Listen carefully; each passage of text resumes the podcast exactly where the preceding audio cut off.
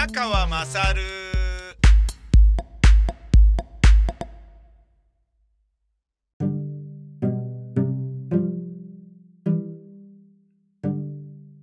お前の母ちゃん宮川勝、えー、宮川勝です。おはようございます。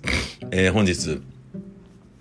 えー、いきなり話すすりましたけど、えー、やっぱりあの寒暖の差が激しく夜中はしんしんと冷える夜が宮崎の私を襲っておりました、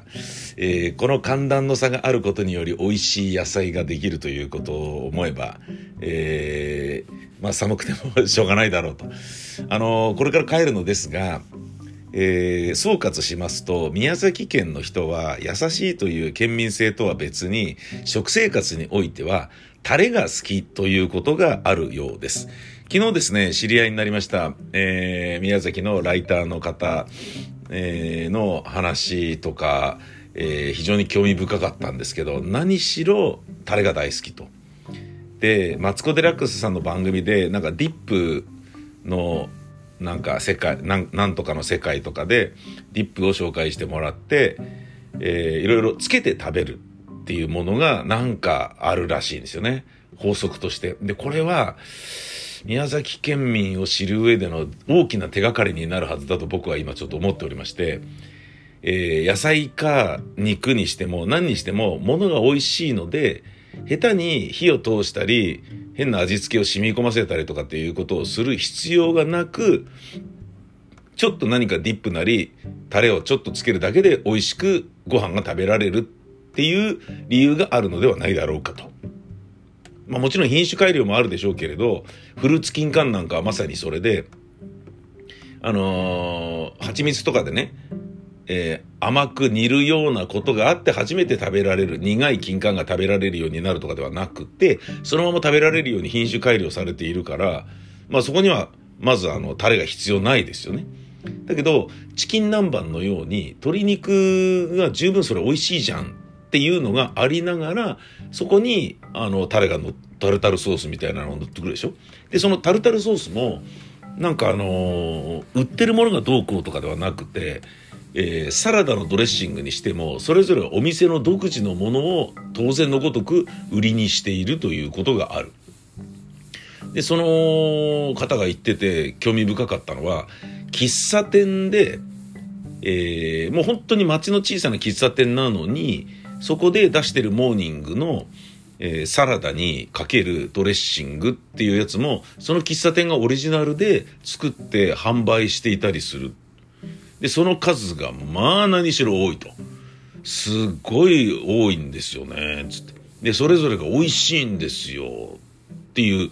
そういうことらしいんですよね。なるほどなそして昨日僕がご馳走になったのは、宮川さん何食べたいっていう話になってご馳走するよみたいな感じでご馳走してくれたんですけどね。じゃあ、あのまあ、前回はね、宮崎牛とか、食べたしでこう自撮りも食べたしでねリスナープレゼントももらったのでそれを1個ねもらってこの宮川さんもお家で食べてみたいな感じでくれたのでじゃあ豚ですかね？っつっていや実はその豚も宮崎に関してはえー、すごい美味しいのでぜひ見て。しかもブランドがいっぱいあるんです。つってじゃあとんかつだな。つっていい？っつって。あ大丈夫です。つって。で、まあ、持たれるかなと思ったんだけど、全く持たれず、すっげえ柔らかくて美味しいって。でね、あの、チキン南蛮もそうなんだけど、肉を柔らかくするっていう県民性なんじゃないかって、これもまた俺思ってね。肉を柔らかくするのがうまいんじゃない？みたいな。なるほどって、そういう気もしてきたぞっていう。脂っこいんだけど、全然さっぱりしてて、胃にもたれないんですよね。美味しかった。でしかもそこで初めて見たのが漬け玉っていうのがあって。漬け玉。なんかねとんかつを、えー、つけるんだけどそのだし卵とかから卵とか甘卵っていう半熟の卵があってそこにとんかつを突っ込んでベロってこうつけて食べる。だから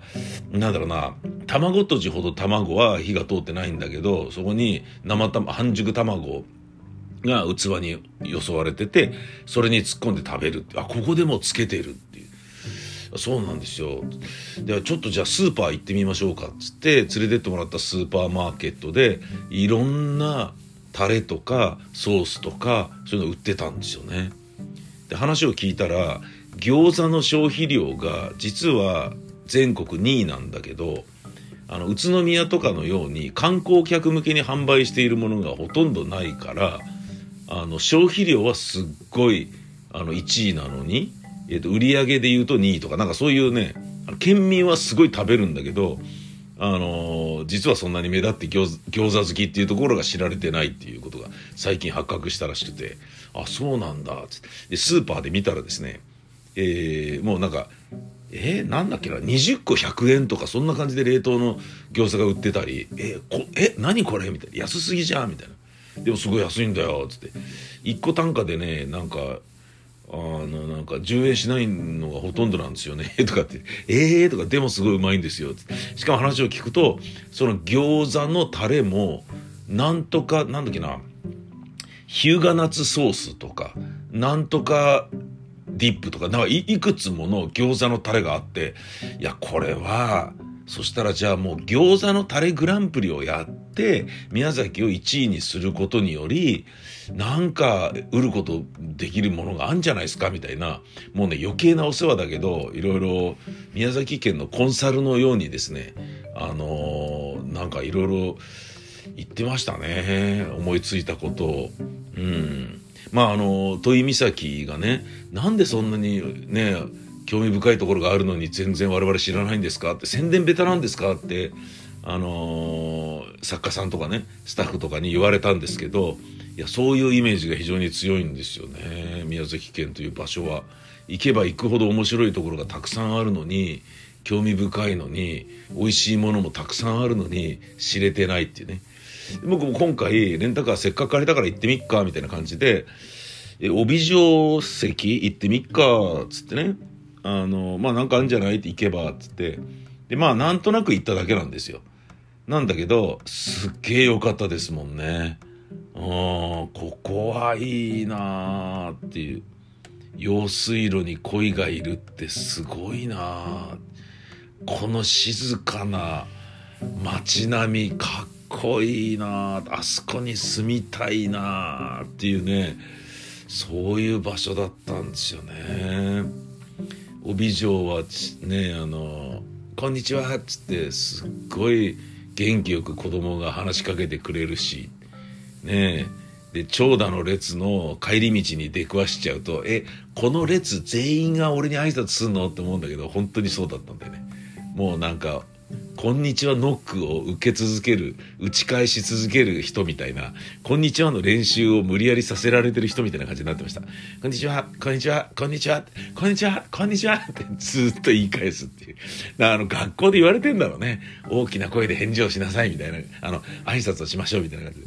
で、そうやって真正面から来る下校時の子供たちとすれ違いながら、こんにちは、こんにちはって言い続けているにもかかわらず、なんかの表紙で学校に忘れ物した子供が、もう一回戻る旅、ために、俺のね、えー、後ろから俺を追い抜いて学校に走って戻る、その際に、右側の肩越しから、こんにちはとか言いながら抜いていくみたいな、ええー、みたいな、脅かすなよ！みたいな、あの、こんにちは地獄っていうのにちょっとあったりとかしてですね、ちょっと面白かったんですけどね。で、中にちょっとふざけて、あんちゃ！とかって言って言ってから、俺もふざけて、あんちゃ！とかって言ってると、あんちゃ！あんちゃ！ちゃー！とか、なんか なって、チャーとかって言ってて、あいつちょっとふざけすぎだろうと思ったら、やっぱり、あの、緑のおばさんっていう風な言い方は今、放送上不適切でしちゃいけないんだと思うんだけど、交通指導員の、あの、年配の方に、ダメでしょとかって言って怒られて、やり直しなさいとか言われて、こんにちはとかって言って言い直したりなんかして、俺も、おんちゃーとかって言って、いい加減な挨拶してたから、俺まで怒られてるような気になって、ごめんなさいみたいなね。で、俺がそうさせたような感じでね、あの、当たり前の挨拶してても面白くないから別の挨拶しようぜみたいに、俺が子供をそそのかしたような感じもあったから、申し訳ない気持ちになって、あの少年にごめんねっていう心の中で謝りましたとさ。いつも通過ごせるように。あなたと笑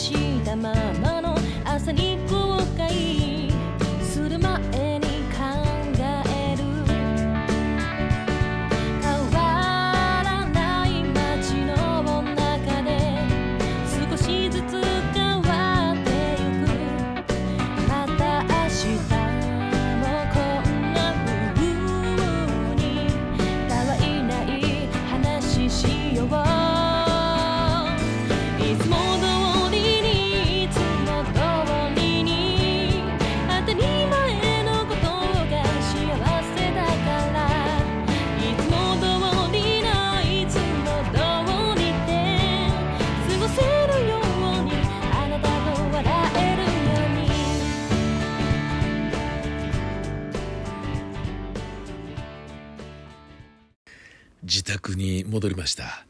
えー、自宅ですから小声で喋っています。えー、リモートでせがれは働いておりますしリモート授業で娘は大学の授業を受けておりますしのんきに喋っているお父さんが一人だけ KY な感じの我が家です、えー、帰ってくる途中に昼ご飯で吉野家に入りました。久しぶりに食べた牛丼美味しかったです。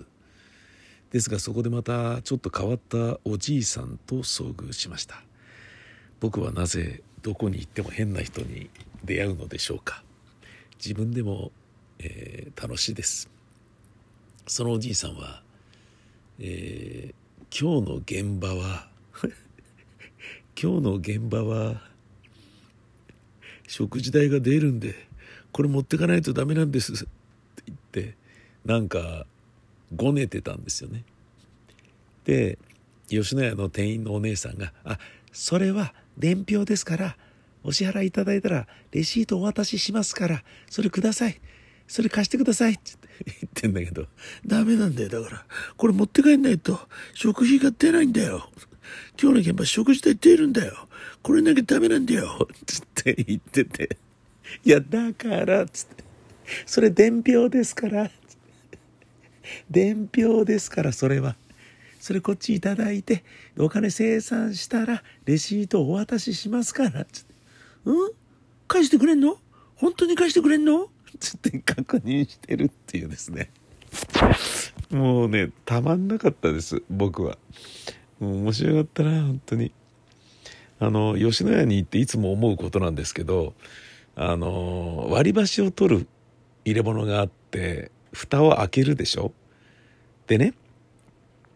勢いよくパンって開けると、そのままの勢いで割り箸箱ごと向こう側にガラーンってバジャンバーンっつって落ちるんじゃないかと思っていっつも僕割り箸取る時に左手で蓋を押さえてつまり向こう側に倒れないようにして持ってる状態で右手で箸を2本取って左手で添えてた蓋をパタンと閉めるっていうことをやってるんですね。片手でやろうとするとバーンって向こう側にどんがらがしゃーんっていくんじゃないかと。これすごい心配なんですよ。あの、よくあるのが、セブンイレブンのコーヒーを買うときに、カップを中に置いて取るときに、片手で開けて、その開けた右手でカップを掴んで取り出そうとするときに、開けた勢いでカップ掴んだときに、えー、バネで蓋が戻ってきてバーンってカップを掴んだ右手をクラッシュして、で、ビジャビジャビジャっつって指にかかってあちちってなるみたいな、ああいうようなことが起きるんじゃないかと思って、えー、僕はですね、いつも両手で箸を取ってるんですけど、あれ、ちょっとどなたかご存知な方いたら教えていただけませんかね？勢いよくバーンって広げても、開いても、向こう側に落ちることは絶対ないぜっていうですね、そういう保証が、あの、もしあるんであればですね、あの、片手でやりたいもんだって。今んとこ、いや、どんがらがしゃーんってなったら、ふざけんなよってことになるだろうから、もう、やっぱそれだけは避けたいなと思って、すっごい丁寧にやってますよ。かなりビビりすぎなんじゃないかっていうぐらいやっております。ですが、やっぱ久しぶりに食べた吉牛はうまかったな。うん。お前のお母ちゃん、宮川勝。